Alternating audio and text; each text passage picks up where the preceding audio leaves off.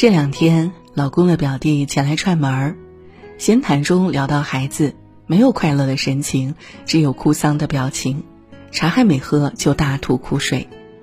儿子二年级，现在疫情期间少出门的时间段，游戏就是他爹，根本没想过要读书，家庭氛围已经上升到一触即发的战备状态，就想过来和表哥取经，如何教育孩子。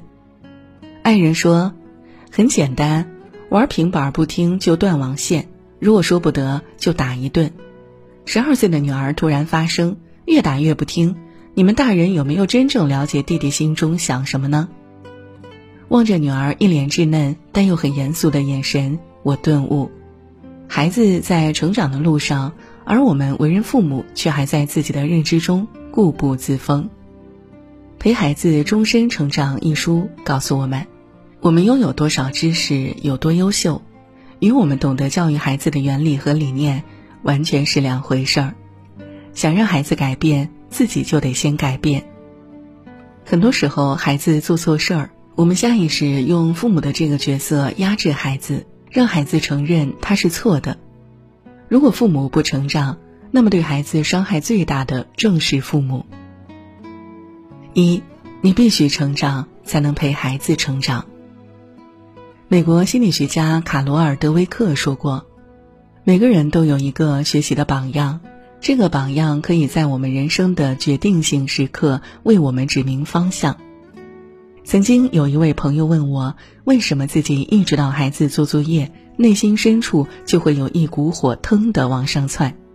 这个问题的核心在于，当孩子出现问题的时候，父母第一时间是撇清关系。想迅速找到一个可供指责的对象。青岛有一位妈妈，因为孩子没有完成作业，被老师请过去谈话。离开学校回到家，妈妈立即开启批评模式。孩子一句话：“妈妈，你不在乎我。”转身就从家中离开，不知音讯。孩子没有完成作业，固然有孩子的问题，但孩子的问题背后就是父母的问题。每一个莫名其妙的表象深处，都有一个潜意识等着你去探究。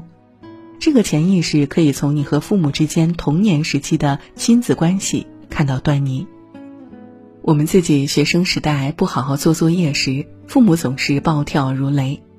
自然，你成为父母指导孩子做作业时，潜意识带着你回到父母指导你做作业的模式当中。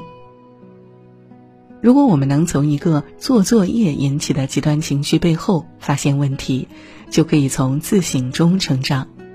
只要用错了方法，问题一定接踵而至；只要用对了方法，问题一定迎刃而解。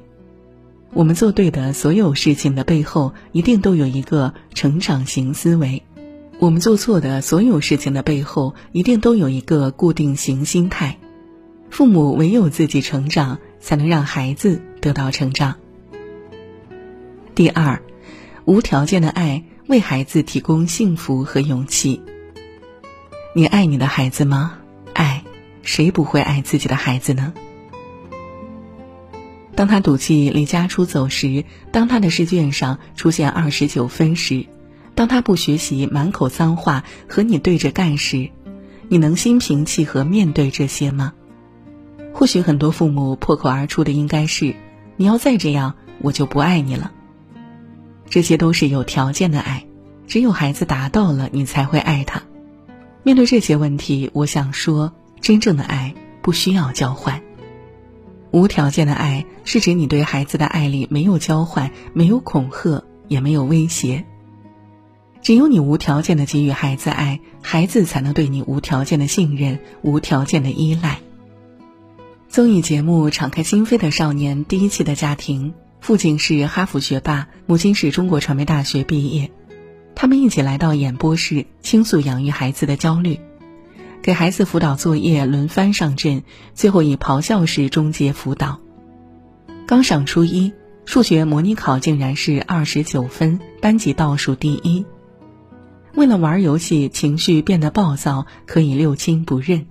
这对学霸父母在现场流下了伤心的眼泪，但父亲还是哽咽说出了这样的话：“我觉得这孩子成绩再不好，这不是对我们的惩罚，而是上天给我们的礼物。只有无条件对孩子发出爱的声音，才能让孩子放下叛逆的棱角，变成柔软洁白的棉花，吸收父母正确的教育理念。面对孩子的不良行为时，我们可以和孩子这样交流：“因为我是爱你的，所以我坚决反对你做这件事儿。虽然爸爸今天批评了你，但是爸爸永远爱你。”这就是美国教育学博士简·尼尔森所倡导的，用和善而坚定的方式教育孩子。学习终身成长的心态，不仅仅是当好的父母，更如武志红老师所说，父母能给孩子最宝贵的财富是无条件的爱，而不是教育。第三，价值感，让孩子有内驱力去创造成就。有句话说。一个孩子终其一生都在寻找两样东西，一个叫做归属感，另一个叫做价值感。一个人能感受到自己是有用的、被他人需要的，那么他就会认为自己是有价值的，自己是值得被人爱的。那么，如何点燃孩子心中的价值感呢？一是给孩子做事的机会，充分参与家庭的生活。二是发现亮点，并且提出表扬，尽量不要用物质奖励的方法，而应该赋予它意义。放手让孩子去干，不要怕累着摔着，干得不好不要叨叨他，而是要鼓励他，接纳孩子的不完美。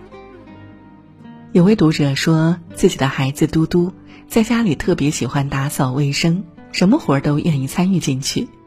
但他们不会和嘟嘟有任何交换条件的行为，不会因为嘟嘟干了活儿就给他物质和其他行为上的承诺，而是告诉他，你的参与让家里变得更干净整洁了，阿姨的工作也更方便了。这也是告诉每一个父母，让孩子自己意识到他所做的事情真正有价值。让孩子意识到，他有能力通过自己的学习和工作改变自己和周围人的生活状况，这就是点燃价值感给予孩子的力量，决定了孩子飞多高。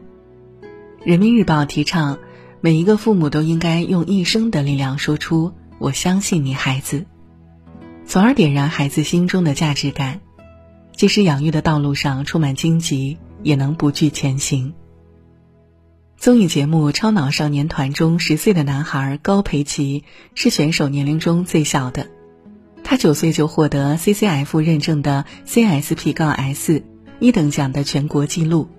谈到孩子这些成绩，高爸爸这样回答：“我觉得好爸爸的标准就是要以身作则，和他一起学习，然后要有一颗积极向上的内心，敢于和孩子一起面对失败。”了不起的孩子背后都站着积极上进的父母。高爸爸是计算机专业毕业，为了更好陪伴孩子成长，自己一起考取 CCF 的 NO1 指导教师资格证书。在高培奇输掉一次比赛痛哭的时候，高爸爸鼓励孩子：“胜利就像糖果，吃多了牙会坏的；失败就像药，能治好你的病，加油吧。”不同的孩子有不同的育儿方式，支持孩子实现自己的个人价值，活出他们的人生高度。暑假刚刚结束，但我们和孩子共同成长的道路才刚开始。只要拿出成长和改变的勇气，父母为孩子付出的每一份努力都值得尊敬。